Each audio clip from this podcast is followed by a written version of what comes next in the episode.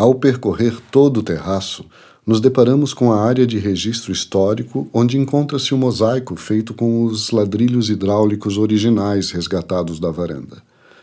O trabalho de pesquisa para sua recomposição respeitou as mesmas características e desenhos geométricos da época, com detalhes de renda grega e as formas geométricas que, ao serem combinadas, dão a ilusão tridimensional ao piso. Os estilos eclético, clássico e abstrato se mesclam, traduzindo uma composição estilística única.